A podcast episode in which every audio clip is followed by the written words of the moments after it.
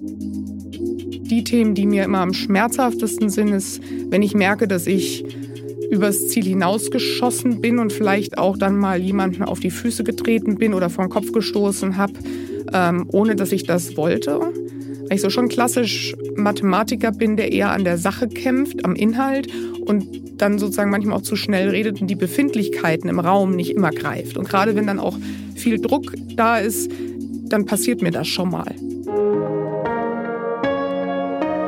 Chefgespräch, ein Podcast der Wirtschaftswoche.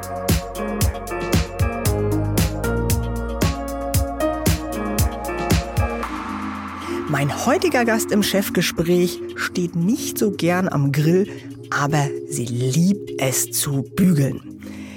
Wie man das eine an die Frau und das andere an den Mann bringt, darum soll es unter anderem in den nächsten etwa 45 Minuten gehen. Sie muss es wissen, denn seit Juli vergangenen Jahres steht sie an der Spitze des Haushaltsgeräteherstellers Severin. Das Unternehmen, 500 Mitarbeiter weltweit, 150 Millionen Euro Jahresumsatz, hat eine lange Geschichte. Es ging aus einer 1892 von Anton Severin gegründeten Schmiede im Sauerland hervor. Nach dem Ersten Weltkrieg wurde aus der Schmiede eine Metallfabrik für Gardinenstangen. In den 1920ern fertigte das Unternehmen dann Tortenplatten, Untersetzer und Glasteller. Später kamen auch noch Servierwagen hinzu. Das Geschäft blieb zunächst überschaubar. Der Boom kam mit der Währungsunion und dem Wirtschaftswunder. Seit 1952 produziert Severin vorwiegend Elektroartikel. Heute, im 132. Jahr der Firmengeschichte, gehören mehr als 200 verschiedene Geräte zur Produktpalette. Vom Kaffeeautomaten über den Toaster bis zum Grill. Und seit fünf Jahren ist Severin vollständig im Besitz der Dortmunder Unternehmerfamilie Knauf. Mein heutiger Gast aber kennt nicht nur Familienunternehmen von innen, sondern auch DAX-Konzerne und die Welt der Unternehmensberatung. Begonnen hat sie ihre Karriere bei KPMG. Als Partnerin bei McKinsey Company betreute sie internationale Klienten in Fragen der Organisation, der Strategie sowie dem Change Management. Sie hatte verschiedene Führungspositionen beim Industriekonzern ThyssenKrupp inne, und zwar in einer Zeit, in der das Unternehmen einen grundsätzlichen Strategie- wie Kulturwandel durchlaufen hat. Vor ihrem Wechsel zu Severin war sie drei Jahre lang bei der Beratung Egon Zehner, wo sie mittelständische Unternehmen bei Transformationsprojekten, aber auch in Fragen der richtigen Führung unterstützt hat. Fragen, die wir nun auch in diesem Podcast diskutieren wollen. Ich will zudem von ihr wissen, wie besorgt sie derzeit nach China und auf die China-Strategie unserer Bundesregierung schaut, als Chefin eines Unternehmens, das vor allem in China fertigen lässt. Aber auch, wie sie eigentlich noch auf neue Ideen kommt. Und damit herzlich willkommen, Joyce Gesing. Vielen Dank, freue mich sehr hier zu sein. Frau Gesing, Sie sind aus Sundern zu uns ins Podcaststudio nach Düsseldorf gekommen. Manche würden sagen, dass da ziemliche Welten dazwischen liegen, zwischen Westfalen und Rheinland. Aber so richtig weit ist die Reise ja dann doch nicht. Steht denn noch eine größere Reise an und Ihr Sommerurlaub noch bevor oder waren Sie schon weg? Nein, ich war tatsächlich schon weg. Ich war mit meiner Familie schon zwei Wochen im Allgäu. Wir sind letzte Woche zurückgekommen und jetzt habe ich diese Woche schon genutzt, um wieder in Sundern im Sauerland sozusagen anzuknüpfen. Sehr schön. Was bedeutet denn der Sommer für Sie jenseits des einmal durchschnaufen, zum Beispiel im Allgäu? Sind Sie eher so der Typ, der den etwas ruhigeren Takt schätzt, der im Büro dann endlich mal zum Nachdenken kommt? Oder eher so der Typ, der denkt, oh Gott, oh Gott, jetzt ist die Hälfte der Belegschaft weg, wie sollen wir denn die OKRs für Juli und August schaffen? Also beruflich, äh, glaube ich, bin ich eher die, die jetzt diese Sommerzeit auf der einen Seite genießt, weil man mal Zeit hat, auch zum Denken und auch zum, äh, sage ich mal, die strategischeren Themen anzugucken. Auf der anderen Seite bin ich manchmal so ein bisschen unruhig, weil immer die Leute, mit denen ich dann meine Gedanken gerne diskutieren würden, zur Hälfte nicht da sind. Von daher freue ich mich auch schon wieder drauf, wenn dann alle irgendwann Ende August äh, da sind und wir richtig anpacken können. Hm, also von beidem ein bisschen. Genau. In unserer aktuellen Titelgeschichte gehen wir der Frage nach, wo und wie Manager und Managerinnen heute eigentlich noch auf neue Ideen kommen. Manche gehen dazu ins Schweigekloster, andere ins Museum. Wo suchen oder finden Sie denn Inspiration jenseits des Büros? Also ich muss sagen, ich bin eine begeisterte Reiterin und also ein mhm. absoluter Tier- und Naturfan. Ähm, und ich gehe eigentlich immer gerne zu meinen Pferden und mit meinem Hund in den Wald. Und äh, gerade die Pferde sind für mich ein ganz, ganz wichtiger Ausgleichsfaktor. Es ist wie so ein Mikrourlaub. Und ganz mhm. häufig ist es so, dass ich wenn ich dann nach einem hektischen Tag irgendwie ein bisschen Zeit mit meinem Pferd verbracht habe, endlich den Moment habe, wo ich vom hektischen Alltag abschalte und dann auch wieder auf Ideen komme und dann so im ja, in der Zeit, wenn man dann so ein bisschen Pferd putzt oder auch äh, zur Wiese bringt, dann kommen die Ideen äh, dadurch aus. Ich glaube, ich schätze aber auch den Austausch mit ganz anderen Menschen. Also ich äh, mhm. äh, finde das immer spannend, auch äh, ob das jetzt in der Industrie oder darüber hinaus oder mit Freunden aus ganz anderen Berufsfeldern äh, zusammen zu sein. Und ich glaube, manchmal kriegt man da Ideen und Inspirationen, auf die man in seinem, sag ich mal, doch sehr fokussierten Alltag gar nicht kommt. Hm. Sie haben es gerade angesprochen, Freunde aus anderen Berufsfeldern. Feldern. Das ist ja tatsächlich sehr, sehr wichtig, so raus aus dieser Blase äh, zu kommen. Haben Sie da so Strategien und Tricks jenseits des Freundeskreises oder nehmen Sie sich das auch bewusst vor, dass Sie sagen, dann blocken Sie sich was im Kalender und gehen wirklich mal auf eine fachfremde Konferenz oder? Ich glaube, ich habe da verschiedene Sachen. Ich bin ja selber sozusagen industriefremd in der Industrie, mhm. in der ich im Moment mhm. unterwegs bin. Von daher nutze ich im Moment, glaube ich, eher fast das Industrienetzwerk und alle Möglichkeiten, die sich da geben, um auch noch mehr zu lernen, ja, mhm. ähm, und da Inspiration zu bekommen und auch ganz viel sozusagen draußen zu sein, beim Kunden zuzuhören und so weiter. Ähm, was ich vielleicht nicht machen würde, wenn ich schon seit 30 Jahren in der Industrie unterwegs wäre. Mhm. Ich glaube, ansonsten habe ich einfach, wie gesagt, einen sehr breiten Freundeskreis. Also einmal durch mein Hobby das Reiten, das sind natürlich ganz andere sag ich mal, Menschen, die auch äh, mhm. zum Pferd mhm. gehen. Und ich bin äh, auch bei den So Optimisten äh, aktiv hier in Düsseldorf. Und das ist natürlich auch eine tolle Möglichkeit, einfach auch mit Frauen aus ganz anderen Berufsfeldern zusammen zu sein. Auch das Thema soziales Engagement hat für mich da immer eine große Bedeutung gehabt, um da auch eine Befruchtung zu bekommen, die neben dem hektischen Arbeitsalltag steht.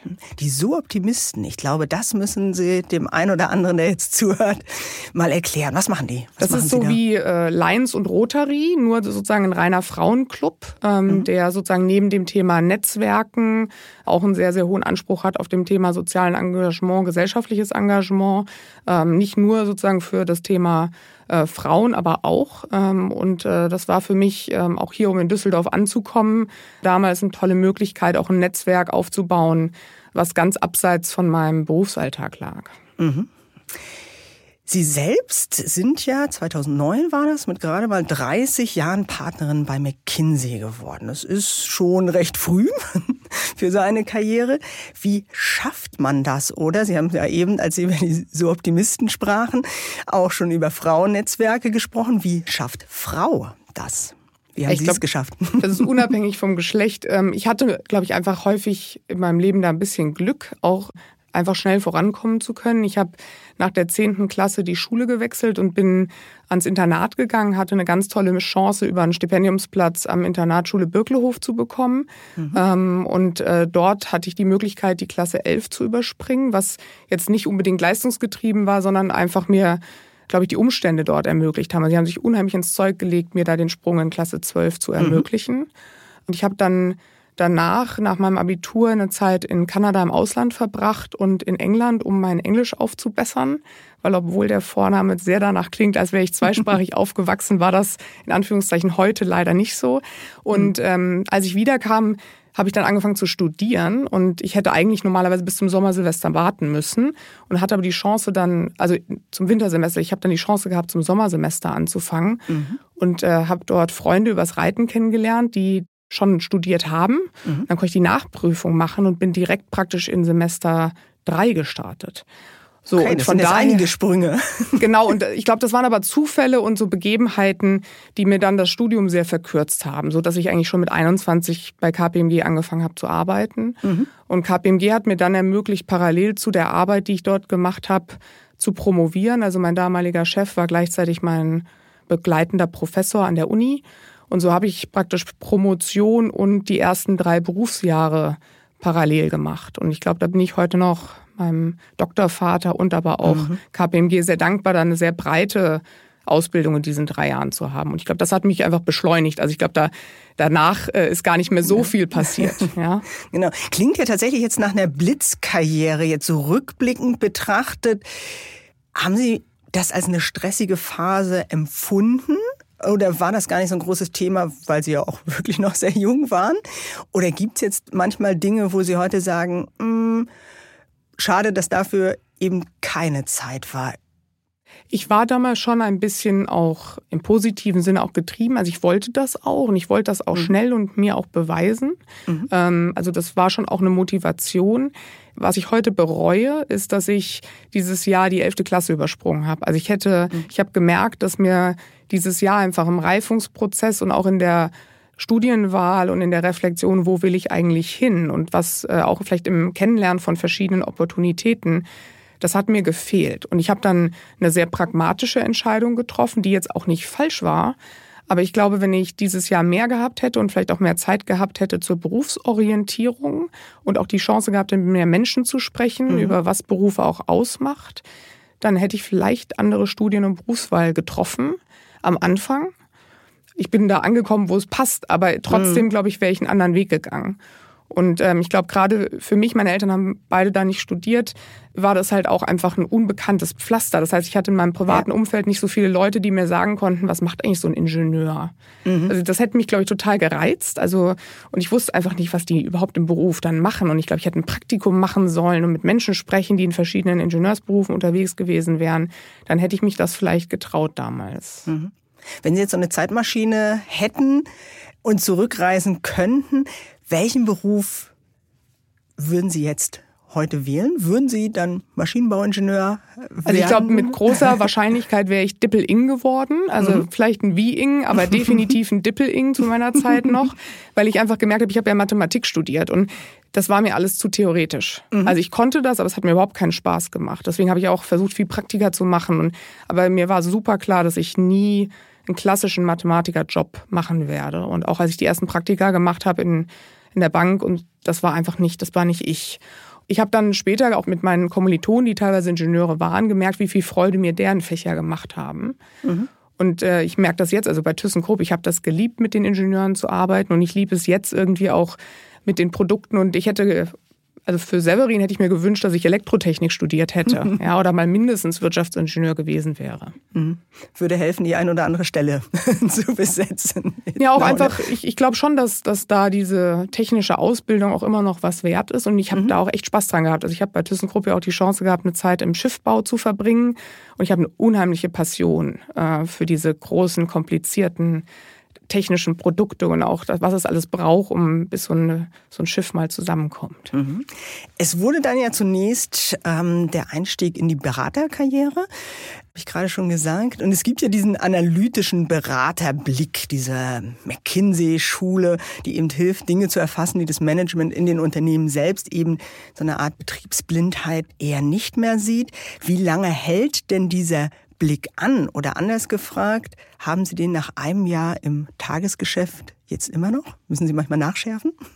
Ich glaube schon, dass ich den hab. Ich habe da auch einfach gute Schule durchlaufen und glaube ich auch einfach Handwerkszeug gelernt, was mir hilft. Ja, mhm. ähm, ich glaube trotzdem, dass es extrem wichtig ist, sich da immer wieder zu hinterfragen. Und ähm, ich möchte das auch nicht überbewerten. Ich glaube, man hat da ein extrem tolles Toolkit, aber der, am Ende löst man ja auch Beratungsprojekte nicht als Berater, sondern immer im Zusammenspiel mit den Fachexperten des Klienten. Mhm, mh. und, und ich glaube, das habe ich mir eigentlich aus der Zeit viel mehr mitgenommen und das schätze ich auch heute noch, dass einfach dieser der eine hat das analytische Toolkit und vielleicht die strategischen Fähigkeiten, aber die anderen wissen halt wirklich, wie, der, wie die Industrie läuft, wie die Sachen mhm. funktionieren, was vielleicht auch in der Historie mal passiert ist oder schon probiert wurde, was andere Markt- und Marktbegleiter machen. Und ich glaube, das ist das, was mich eigentlich äh, freut ja, im Arbeiten. Mhm. Sie haben ja, ehe Sie zu Severin äh, kamen, mittelständische Unternehmen, Fege und Zehnder, bei Transformationen beraten und unterstützt. Auch Severin?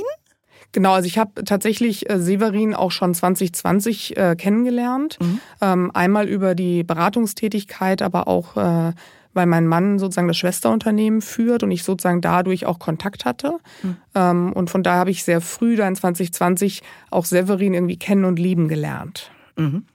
Das ist ja wenn man so ein Unternehmen eben schon kennt, auch ein enormer Vorteil, weil man auch so eine Art Netzwerk vielleicht im Unternehmen schon hat, ähm, gewisse Dinge versteht.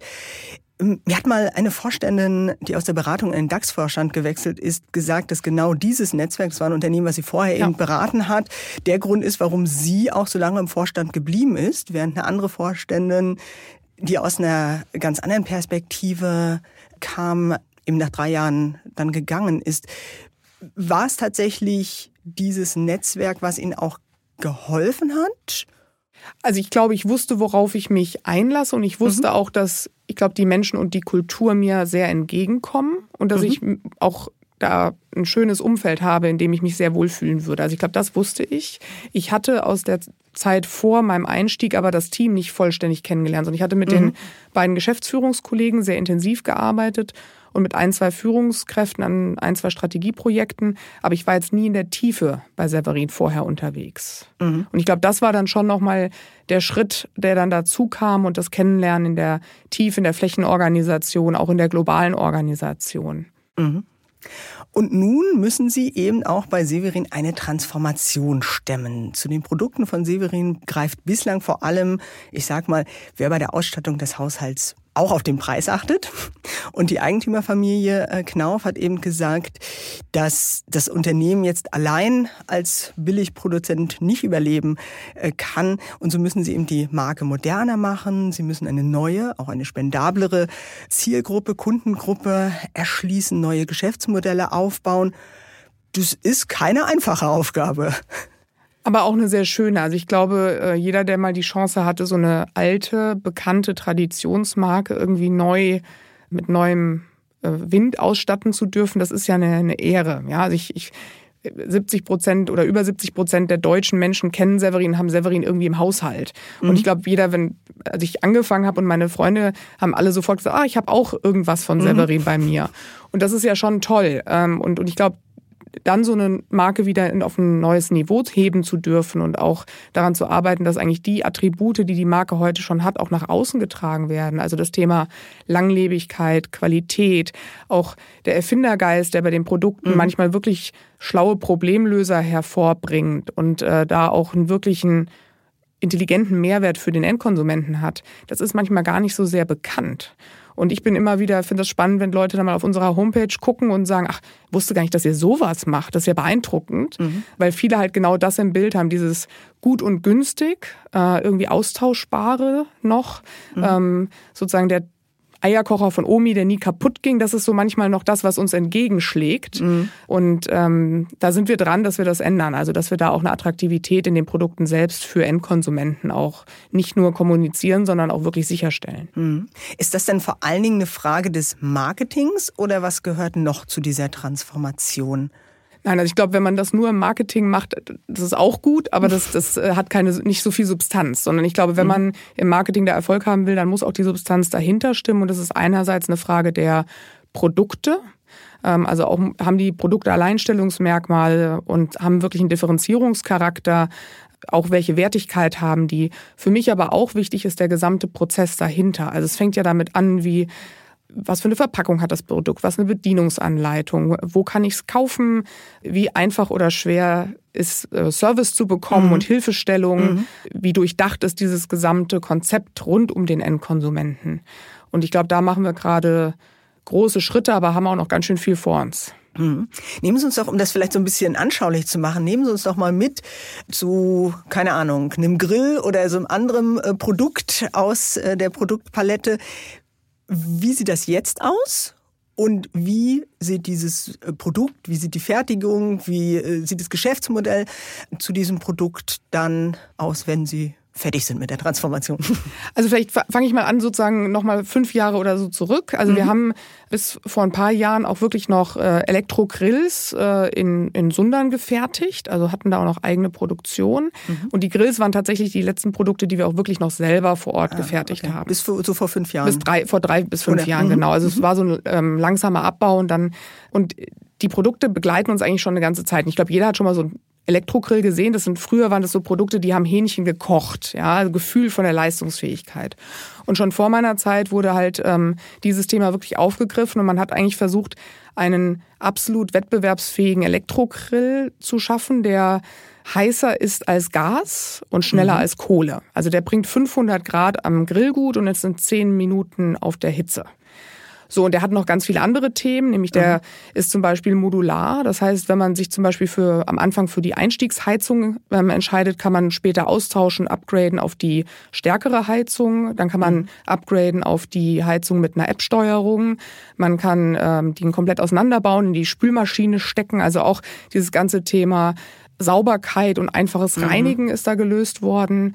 Und äh, wir haben natürlich dann auch noch äh, die Themen Nachhaltigkeit, die da drin stecken mhm. und, und vieles weitere. Mhm. So.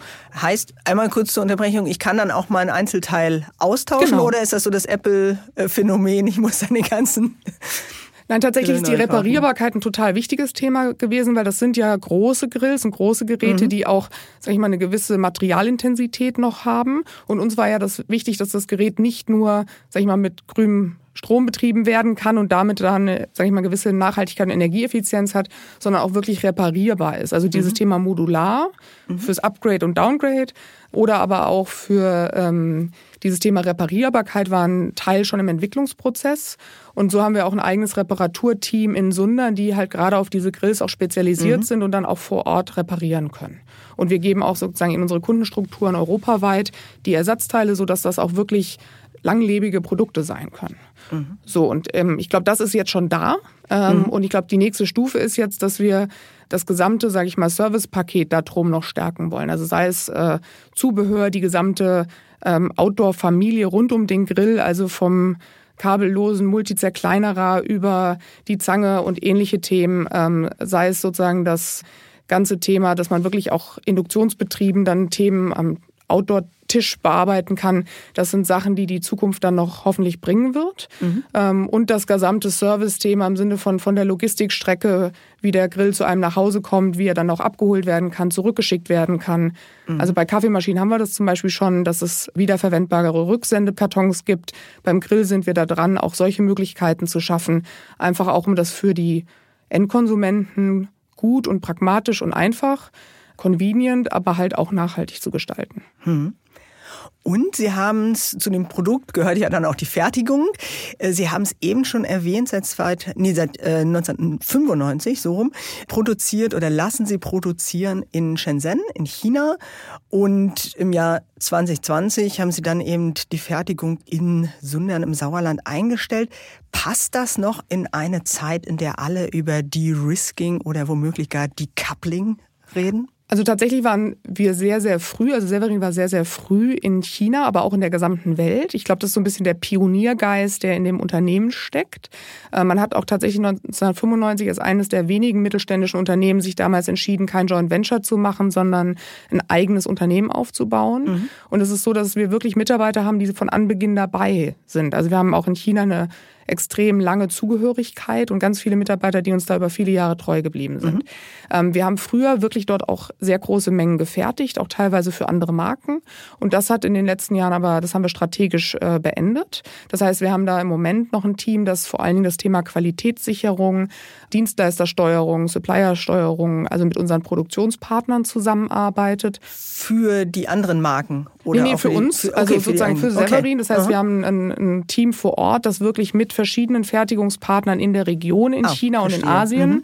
ähm, dann zusammenarbeitet mhm. und dort gemeinsam Produktprojekte wirklich umsetzt. Also Neudeutsch industrialisiert ähm, und dann aber auch in der Qualitätssicherung mit den äh, Kollegen arbeitet, äh, Verbesserungsprojekte umsetzt ähm, und dann natürlich die gesamte Logistik stemmt. Und das machen wir noch vor Ort. Aber wir haben das auch als globales Netzwerk jetzt aufgebaut und seit letztem Jahr sind wir auch sehr intensiv dabei, unseren Produktionsfootprint in Europa wieder aufzubauen. Also wir haben jetzt auch seit Anfang letzten Jahres die ersten Projekte wieder hier in Europa mit mhm. Fertigungspartnern, also in Polen, in der äh, Türkei und in Griechenland, auch jetzt erste Produkte, die auch mhm. aus diesen äh, Fertigungsstationen kommen, um halt das Thema auch aus einer Nachhaltigkeitsperspektive leisten zu können. Mhm, mh. Aber das heißt, das war eher so der Gedanke Nachhaltigkeit, nicht mehr so lange Transportwege oder geopolitisch getrieben? Nein, also die Entscheidung ist getrieben beides? worden äh, eigentlich aus einer Nachhaltigkeitsperspektive, mhm. weil wir einfach sehen, dass das, also einmal haben wir in 20 2021 äh, sehr große Verwerfungen in den Lieferketten gehabt, wie alle, ja. Klar, und ja. Ähm, ich glaube, aus der Ursprungsbewegung heraus, aber auch aus den Themen, dass regionales Sourcing und auch regionale Produkte für die mhm. Konsumenten mhm. immer wichtiger werden, haben wir da sehr frühzeitig die Entscheidung getroffen, dass wir da praktisch eine Dualstrategie fahren, dass wir, ähm, wir haben ja auch einen eigenen Vertrieb in Asien, das heißt, wir produzieren teilweise global, also mhm. ähm, und teilweise aber auch regional. Das heißt für den chinesischen Markt in China, ähm, für den europäischen Markt hier und mhm. dann teilweise aber auch für den globalen Markt in China oder hier. Mhm. Und ähm, ich glaube, damit sind wir für die Themen Nachhaltigkeit eigentlich ganz gut aufgestellt. Mhm. Wir haben jetzt schon einen ganz guten Eindruck davon bekommen, was die Unternehmenschefin Joyce Gesing bei Severin so macht. Und um ein Gefühl dafür zu bekommen, wie Sie als Kunden mit dem einen oder anderen Produkt aus Ihrem Hause umgehen, würde ich ganz gern so auf der Halbzeit eine kleine mhm. Lockerungsübung mit Ihnen machen. Klingt jetzt erstmal komplizierter, als es ist. Das Prinzip erschließt sich dann recht schnell. Ich nenne Ihnen jeweils einen Bereich im Haushalt, für den auch Severin etwas im Angebot hat. Und Sie verraten uns jeweils mit einer Zahl auf einer Skala von 1 bis 10, wobei Eins für das versuche ich möglichst zu delegieren im Haushalt und zehn für damit könnte ich Stunden zubringen steht, wie gern Sie denn das ein oder andere im Haushalt machen. Los geht's. Wie sehr schätzen Sie das Grillen? Zehn im Teilnehmen, drei bis vier im selber machen. Okay. Und dann Elektro oder Gas? Wir haben alles. Wir haben tatsächlich einen sehr großen Kugelblitz. Das ist ein äh, Holzkohlegrill, den hat mein Mann aus Österreich mitgebracht. Und wir haben einen Gasgrill von der Zeit vor Severin und jetzt unseren Hochleistungs-Elektrogrill. Wenn es schnell gehen muss und vielfältig sein soll, den Elektrogrill. Okay, Sie sind gut ausgestattet. Wie sehr schätzen Sie das Kaffeekochen? Neun. Kochen ganz generell? Essen sehr gerne, kochen eher so eine drei bis vier. Okay. Backen? Fünf bis sechs. Ja, schon etwas mehr. Staubsaugen? Eins bis zwei. Ich mag die Sauberkeit. Muss sein. Mhm. Und letzte Frage. Bügeln. Das ist tatsächlich etwas, da würde ich eine Acht geben. Ich mache es zwar nicht mehr so häufig, aber ich habe früher immer am besten denken können beim Bügeln und habe sogar für meine Kommilitonen und äh, sozusagen Klassenkameraden im Internat gebügelt, weil ich das toll fand. Okay. Das äh, finde ich beeindruckend. Dann haben sie aber irgendwann das Reiten entdeckt. Und nee, äh, Reiten, Reiten tue ich tatsächlich schon länger, als ich äh, sprechen kann und laufen okay. kann. Und erst ähm, recht bügeln. Genau. okay. Ähm, finde ich, finde ich beeindruckend. Ich persönlich äh, hasse Bügeln. Ich glaube, ich bin da sogar bei einer Minus zwei oder okay. so. Aber wo wir gerade bei der Produktpalette von Severin sind, würde ich ganz gerne eine Frage von meinem letzten Gast im Chefgespräch einbinden, dem BGA-Präsidenten Dirk Jan Dura. Und wir spielen an dieser Stelle einmal die Frage ein. Ja, liebe Frau Gesing, ich grüße Sie ganz herzlich. Ähm, wir hatten in meinem Podcast gerade auch das Thema äh, Gleichberechtigung ähm, und mich würde deshalb interessieren, bezogen auch auf Ihre Zielgruppen, wer kauft heute bei Severin eher Staubsauger und Küchenmaschinen? Sind es Männer oder Frauen? Und was hat sich vielleicht im Zeitablauf da geändert? Wie gehen Sie auf diese veränderten ähm, Zielgruppen ein? Also ich glaube sozusagen, dass das äh, sich gar nicht so stark verändert hat, ähm, äh, im Sinne von, wer die Kaufentscheidung da trifft und wer das auch braucht. Also es ist, glaube ich, überhaupt nicht so, dass der Staubsauger von der Frau gekauft wird äh, und ähm, der Grill nur vom Mann. Ja, ähm, Das hat sich aber jetzt, glaube ich, in der Wahrnehmung, wie wir unsere Produkte aussteuern, nochmal komplett geändert. Also äh, früher hat man ja irgendwie nach... Äh, äh, sag ich mal, Zielgruppen nach Alter, äh, Wohnort, mhm. Geschlecht, äh, Einkommensstrukturen vor allen Dingen segmentiert. Ja. Und ich glaube, davon sind wir jetzt äh, alle langsam weg, ähm, sondern wir gucken eigentlich eher auf die Themen wie Werte und, und Haltungsthemen. Und da gibt es natürlich Menschen ganz unterschiedlicher Herkunft, Geschlecht, äh, Alter, ähm, die aber die gleiche Haltung haben. Und deswegen gehen wir da eher in den Bereich äh, Stilgruppen, ähm, mhm. arbeiten da auch mit sowas wie einer Limbic Map und ähnlichem, um halt wirklich zu sagen, was sollen, also wen sollen unsere Produkte eigentlich ansprechen ähm, und wen gibt's da draußen, den diese Produkte ansprechen und arbeiten dann natürlich auch mit ähm, sag ich mal, Zielgruppen, Repräsentanten, mhm. ja, in, der, mhm. in dem Sinne, um dann auch von der Produktentwicklung, also wirklich von der Idee, das zu verproben, bis zum Produktdesign, also Funktionstests und ähnliches zu machen, bis hin dann auch wirklich zur Marketingkampagne an diesen Zielgruppen oder diesen Beispielpersonas auszurichten. Mhm. Das macht äh, ist ganz toll, weil man da dadurch natürlich auf der einen Seite eine viel diversere Zielgruppe anspricht. Und um das mal vielleicht so konkret zu machen, ähm, wenn man jetzt unseren Hochleistungsgrill von vor drei Jahren sehen würde, dann war die Marketingkampagne typisch, so wie auch bei Weber, ja. Mhm. Viel Feuer, Schwarz. Rot. Mhm. Technologie, Power, sehr stark auch an, sag ich mal, den typischen Griller ausgerichtet. Mhm. Also mhm. eher männlich, vielleicht eher auch mit viel Fleisch orientiert und, und so das typische Tattoo im Kopf, ja.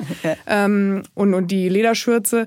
Und äh, ich glaube, wir haben dann schon gesehen, dass gerade unsere Grills auch für den urbanen Bereich sehr interessant sind, auch, auch gerade für Vegetarier, Vegane interessant sind, auch viel mehr können. Die können zum Beispiel auch Brot backen und mhm. Nachtisch zubereiten und Krebs und was auch immer mhm. machen. Und von daher haben wir schon gesagt, wir wollen das eigentlich in einer viel breiteren Zielgruppe zugänglich machen. Mhm. Und deswegen ist die, auch die Ansprache ganz anders geworden. Und so kamen dann aber auch Themen wie, das muss in die Spülmaschine reinpassen, in den Vordergrund. Mhm. Oder die Nachhaltigkeitsaspekte sind halt extrem wichtig für die Zielgruppe, die wir im Blick haben.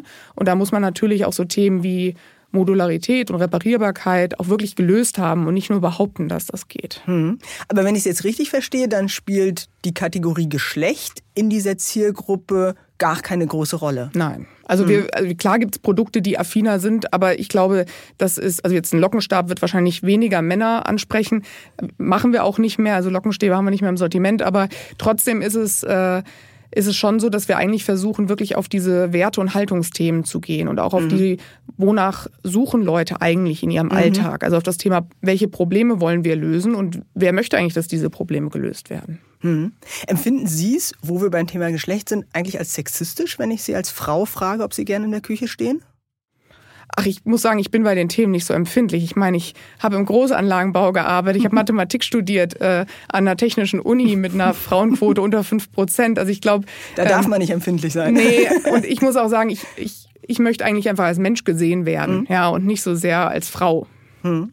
Aber Sie haben es ja gerade angesprochen, im Vorhin auch schon gesagt, äh, bei ThyssenKrupp, da waren Sie auch an den ganz großen Pötten äh, dran, äh, Marinesegment. Ist Ihnen das dann aufgefallen, dass Sie vielleicht von Kollegen, von Geschäftspartnern anders wahrgenommen wurden in dem Segment als vielleicht jetzt bei diesen Haushaltsgeräten? Als Frau? Also spannenderweise haben wir auch im Haushaltsgeräteumfeld nur eine weitere weibliche Geschäftsführerin in Deutschland. Das ist auch eine relativ männerdominierte äh, sage ich mal, ähm, Industrie. Mhm. Auch eine mhm. Industrie, in der sehr viele sehr, sehr lange sind. Mhm. Ähm, von daher weiß ich gar nicht, ob das anders ist. Aber es ist tatsächlich so, dass bei ThyssenKrupp damals natürlich die Leute erstmal überrascht waren. Ich war einfach weiblich jünger, auch kein Ingenieur, mhm. bin nicht dort durch die Karriere gegangen.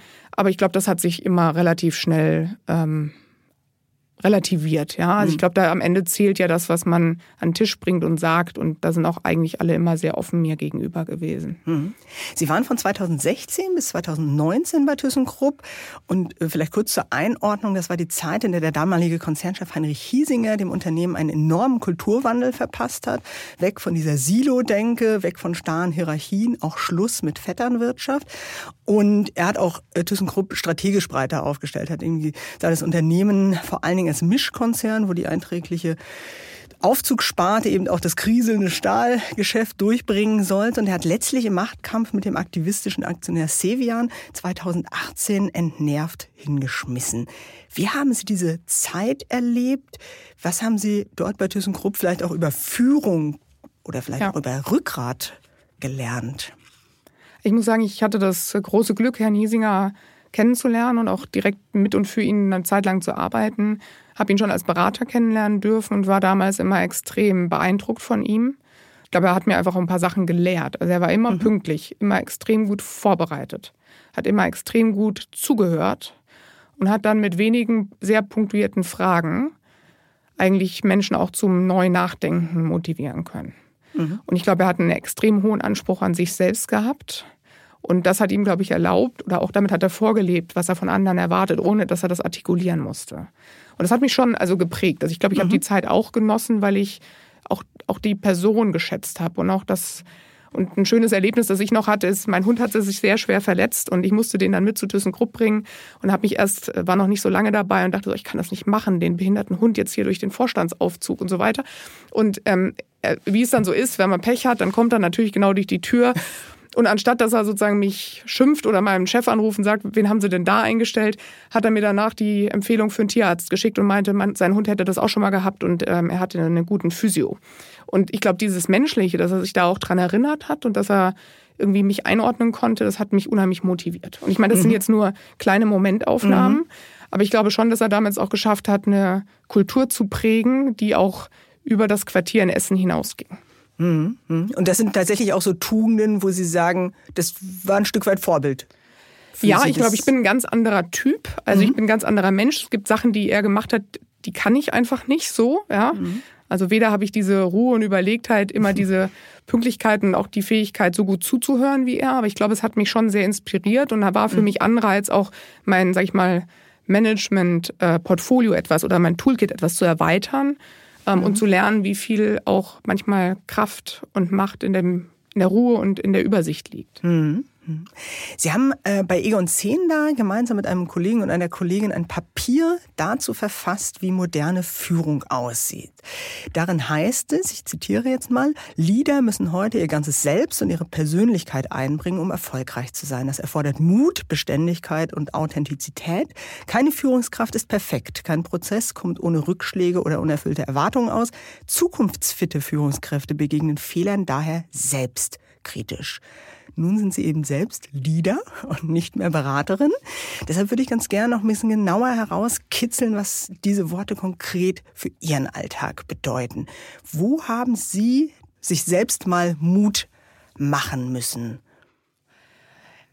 Also ich habe ja, das sieht man vielleicht nicht so in dem Lebenslauf, aber ich habe immer in Situationen gearbeitet, die irgendwie so herausfordernd waren. Ähm, also mhm egal wo, es, wo das der Fall war, ob es die Finanzkrise war, äh, hier in Düsseldorf die erste Bedbank äh, oder ob es irgendwie später Krisenmanagement bei, bei Großkonzernen war, da natürlich als Berater, aber trotzdem mit einer extremen Taktung. Und jetzt auch natürlich ThyssenKrupp war auch kein leichtes Umfeld, mhm. ja. Mhm. Ähm, und ich glaube, mir machen die Themen eher Spaß. Also ich ziehe aus diesem Thema, da ist eine echt große Herausforderung oder ein echt großes Problem und wir haben nicht viel Zeit und da gibt es ein hehres Ziel und da geht es um viel, ziehe ich unheimlich viel Energie mhm. und es macht mir Freude und ich glaube, trotzdem darf man den Respekt davor nicht verlieren. Also es ist nicht so, dass ich sage, stehe ich drüber, schaffe ich eh, mhm. sondern ich glaube, für mich ist wichtig, dass man das ernst nimmt, aber gleichzeitig das da auch eine Hoffnung oder einen Glauben dran hat, dass man es schaffen kann. Und ich glaube, das war auch häufig für mich das, was ich beitragen konnte in diesen Situationen. Ich bin ja nie der Fachexperte gewesen oder hatte die tiefe Erfahrung in den Umfeldern, mhm. sondern ich glaube, ganz häufig war es schwierige Situationen, eine gewisse Organisationsfähigkeit und dann dieser, diese Fähigkeit, glaube ich, nach vorne zu gucken und zu sagen, wir kommen da raus, es gibt ein Ziel und da laufen wir jetzt alle gemeinsam hin und das wird auch klappen. Und ich bin mhm. zuversichtlich, dass ihr, also das Team, alles habt, mhm. um das zu schaffen. Mhm. Und Sie haben eben in diesem Strategiepapier die Fehlerkultur ähm, angesprochen, haben ja eben, also, ja. Ne, Fehler passieren. Was haben Sie denn mal für einen Fehler gemacht, über den zu reden, den einzuräumen, vielleicht auch vor den Kollegen, Ihnen schwer gefallen ist? Ich, ich glaube, da gibt es eine ganze Menge. Ja, also nicht, dass es mir schwerfällt, drüber zu sprechen, sondern es sind ja häufig auch Sachen, die man bereut. Ja, und mhm. ich glaube, die Themen, die mir immer am schmerzhaftesten sind, ist, wenn ich merke, dass ich übers Ziel hinausgeschossen bin und vielleicht auch dann mal jemanden auf die Füße getreten bin oder vor den Kopf gestoßen habe, ähm, ohne dass ich das wollte. Weil ich so schon klassisch Mathematiker bin, der eher an der Sache kämpft, am Inhalt und dann sozusagen manchmal auch zu schnell redet und die Befindlichkeiten im Raum mhm. nicht immer greift. Und gerade mhm. wenn dann auch viel Druck da ist, dann passiert mir das schon mal. Ja, mhm. und ähm, ich glaube, ich kann auch eine Situation bei Severin nehmen. Ich habe dann letztes Jahr im, im Juni das Team übernommen von meinem Kollegen, der ausgeschieden ist und hatte natürlich extrem viele Ideen und Ziele und habe dann in dem ersten Termin mit dem Team gleich ordentlich Feedback gegeben. Jetzt nicht übermaßend schlecht oder auch nicht laut, aber ich glaube, ich habe den Kollegen das Gefühl gegeben, dass sie das nicht gut machen. Und die kannten mich natürlich noch nicht. Die mhm. Leute, die mich länger kennen, wissen, wo das herkommt und wie das einzuordnen mhm. ist. Aber da waren jüngere Kollegen dabei, die haben echt fast Angst vor mir bekommen, Mhm. Und die haben zum Glück dann sich ein Herz genommen und mir das mitgeteilt. Und ich glaube, für mich war das ein ganz, ganz wichtiges Feedback. Mhm. Also auch wie man dann sozusagen auf, auf Menschen, die einen noch nicht so gut kennen und die auch eine andere Führung und Kultur gewohnt sind, äh, dann trifft und was für Ängste man auslöst, ohne es zu wollen. Ja? Mhm. Und ich glaube, das ist was, was ich äh, auch, auch dann gerne entschuldige. Ich habe dann gesagt, wir setzen uns nochmal zusammen, habe nochmal zugehört, was wahrgenommen worden ist, äh, habe auch gesagt, du Leute, es tut mir echt leid. Ja? Mhm. Ähm, also das war nicht so intendiert, überhaupt nicht. Ich schätze mhm. euch persönlich, ich schätze eure Fachlichkeit und dass wir noch eine Menge zu verändern und anders zu machen, hat nichts damit zu tun, dass ich unzufrieden mit euch bin. Aber das war für mich schon auch wichtig, dass ich das gemacht habe, weil ich auch glaube, dass man nur mitarbeiten kann, wenn man sich wohlfühlt, wenn man auch in einem angstfreien Umfeld unterwegs ist, wenn Fehler gemacht werden dürfen ähm, und wenn man die Chance bekommt, das dann auch weiterzuentwickeln. Mhm. Wenn Ihnen das so auffällt in so einer Situation, oder bin ich jetzt zu sehr Mathematikerin, zu sehr mit der Tür ins Haus, schaffen Sie das danach vielleicht nochmal im Büro vorbeizugehen oder am Tag drauf ja. und zu sagen, du Tut mir leid. Auf, auf jeden Fall. Ähm, drüber. Auf jeden Fall. Mhm. Also ich, das mache ich immer und ich habe auch dann, glaube ich, den Anspruch an mich selbst, dass wenn mir sowas passiert, dass ich das auf jeden Fall korrigiere. Nur trotzdem darf es einem nicht zu oft passieren. Mhm. Weil ich einfach auch weiß, dass es nicht glaubhaft wird, wenn man sich ewig dafür entschuldigen muss. Ja? genau, so, und ich glaube, ja. häufig ist es gar nicht dann die Situation, sondern auch einfach eine gewisse Ungeduld, Unzufriedenheit mit mir selbst, die mich dann da hintreibt. Und äh, aber da bin ich besser geworden. Also ich habe äh, früh in meiner Karriere irgendwann den Tipp bekommen, nimm dir eine Tasse Kaffee und einen Löffel und rühr um. und äh, vielleicht rührst du noch zweimal, bevor du sozusagen dann impulsiv reagierst. Ich glaube, es wird mich begleiten, aber es ist, hat eine ganz andere Kalibrierung bekommen. Mhm. mhm. Und Stichwort Menschlichkeit, das war auch noch so ein Punkt in dieser ähm, Empfehlung, in diesem Egon Zehnder Papier. Woran merken Ihre Kolleginnen oder Kollegen im Alltag, dass sie ein Mensch und keine Maschine sind. Was sind vielleicht auch so die, die kleinen Schwächen? Haben Sie eben jetzt schon eine genannt. Äh, ich glaube, eine Maschine wird dann einfach entweder umprogrammieren oder so weitermachen und auf alle Fälle nicht am nächsten äh, Tag, Tag vorbeikommen und sagen, hm, war nicht so dolle. Also ich glaube, ich bin schon sehr stark die Joyce und mit all meinen, sag ich mal, Ecken und Kanten und meinem Privaten auch im Beruf. Was für mich bedeutet, dass ich auch, also viel von dem teile, was mich privat bewegt, was mich da beschäftigt. Mhm. Ähm, ich glaube, die Leute wissen alle, wer meine Kinder sind und wie, wie ich das auch handle und dass das auch nicht immer einfach ist, sozusagen das alles mhm. unter einen Hut zu bringen. Ich glaube, die Kollegen, wir haben eine Dutzkultur eingeführt. Ich habe mein Büro aufgegeben, ähm, weil ich es toll finde, immer zu den Kollegen ins Büro zu gehen und dort die Termine zu machen. Versuche viel Zeit auch mit dem Team zu verbringen, weil ich ja auch gerade das, das Umfeld nicht so gut kenne, habe ich in jeder Abteilung auch mitgearbeitet und versucht, mhm. die Arbeitsplätze zu verstehen. Und ich habe da eine echte Neugierde. Ich glaube, es gibt ja so Einarbeitungspläne, dass man das machen muss, ja, mhm. oder sollte, genau. ja, so das first 90 Tage. Ja, Onboarding. Äh, so, mhm. aber ich, ich mache das auch, weil ich eine echte Neugierde habe. Und ich habe eine richtige Begeisterung, wenn ich dann sehe, wie unsere Kollegen in der Logistik unsere Pakete optimieren, obwohl es dafür keine Richtlinie gibt, sondern weil sie es einfach für richtig halten. Mhm. Oder ähm, wenn, wenn ich dann in unserem Callcenter bin und höre, was so die Menschen manchmal wissen wollen über welche Milch denn am besten geeignet ist für welchen Milchaufschäumer und bei wie viel Grad man denn das beste Ergebnis bekommt, dann denke ich so, boah, könnte ich nicht beantworten. Mhm. Und dann erlebe ich, wie unsere Kollegen das ganz toll beantworten können und sich richtig Mühe geben. Und dann bin ich extrem stolz. Und ich glaube, also ich glaube, diese, diese Nähe und auch eine mhm. gewisse Emotionalität zu haben, die ich auch zulasse und die ich auch zeige, das macht, glaube ich, es gibt auch anderen den Raum, das sich selbst mitbringen zu dürfen, egal wie sie sind. Mhm. Und wir biegen jetzt so langsam auf ja. die Schlusskurve ein. Vielleicht deswegen noch eine Anschlussfrage. Was von der privaten Joyce Gesing lassen Sie dann vielleicht auch ganz bewusst mal zu Hause? Gibt es so Themen, die Ihnen zu persönlich sind, um sie mit ins Büro zu nehmen und darüber zu sprechen? Also ich glaube, ich, ich bin jetzt nicht jemand, der die ganze Zeit nur über mein Privatleben mhm. redet. Und ich weiß schon auch, glaube ich, in welchem Kontext das sozusagen angemessen und nicht mhm. angemessen mhm. ist. Es gibt aber jetzt keine Tabuthemen oder mhm. irgendwas, was ich total hinterm Berg halte, sondern ich glaube, für mich ist es, und ich, ich respektiere auch jeden, der da anders ist, weil ich glaube, jeder hat da eine andere Grenze oder auch ein anderes Bedürfnis. Aber ich glaube, wenn ich zum Beispiel merke, dass Leute was bewegt und ich da auch was zu teilen habe, dann habe ich da auch kein Problem mit, das zu teilen. Und, und wenn die Gespräche da drauf kommen oder wenn da eine Neugierde ist. Also für, für mich ist es halt, geht es um die Person. Ich glaube, man, also ich kann zumindest nur eine gute Führungskraft sein, wenn ich auch als ganze Person auftauchen darf. Und ich habe auch, möchte mhm. auch, dass meine Kollegen und Mitarbeiter das mhm. zeigen können und mitbringen können, was sie sind, was sie sind und was mhm. sie teilen möchten. Und wenn das weniger ist als ich, ist das genauso in Ordnung, wie wenn das vielleicht sogar noch mehr ist. Ja, und ich glaube, da sind halt unterschiedliche Bedürfnisse. Aber ich, ich finde, umso bunter so ein Team ist und umso mehr man das auch sieht und erleben darf, umso schöner ist es.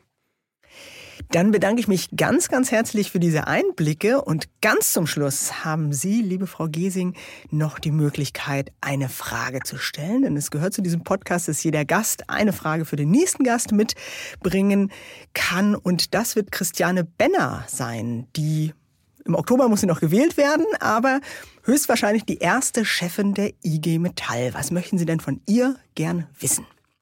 Ich würde mich total dafür interessieren, wie sie sich vorstellt, wie wir sozusagen Deutschland weiterhin zu einem attraktiven Industriestandort machen und ähm, was da ihre Vision auch für ist.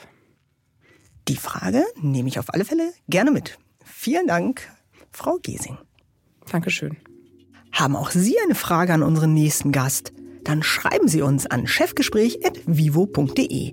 An diese Adresse können Sie gerne auch Feedback senden. Schreiben Sie uns, was Ihnen gefällt und was Ihnen weniger gut gefällt. Oder gern auch, wen wir unbedingt mal einladen sollten. Wenn Ihnen das Chefgespräch gefällt, dann lassen Sie gerne auch eine positive Bewertung da und schauen Sie auch mal in die Show Notes. Für treue Hörer und Hörerinnen des Podcasts haben wir ein paar Angebote, damit Sie die Vivo, digital wie auch gedruckt, etwas günstiger lesen können. Zum Beispiel unsere aktuelle Titelgeschichte. Irgendwie ist immer Krise und kein Weg weist aus dem Hamsterrad. Dabei braucht es gerade jetzt frische Ideen und neue Blickwinkel. Inspiration lässt sich zwar wie der Plan noch verordnen, aber Führungskräfte können dem zündenden Gedanken durchaus auf die Sprünge helfen. Wie? Das hat mein Kollege Dominik Reinches im Gespräch mit Wissenschaftlern und Managern zusammengetragen. Und seine Geschichte möchte ich Ihnen ganz besonders ans Herz legen. Greifen Sie am Kiosk zur aktuellen Vivo oder lesen Sie rein auf vivo.de.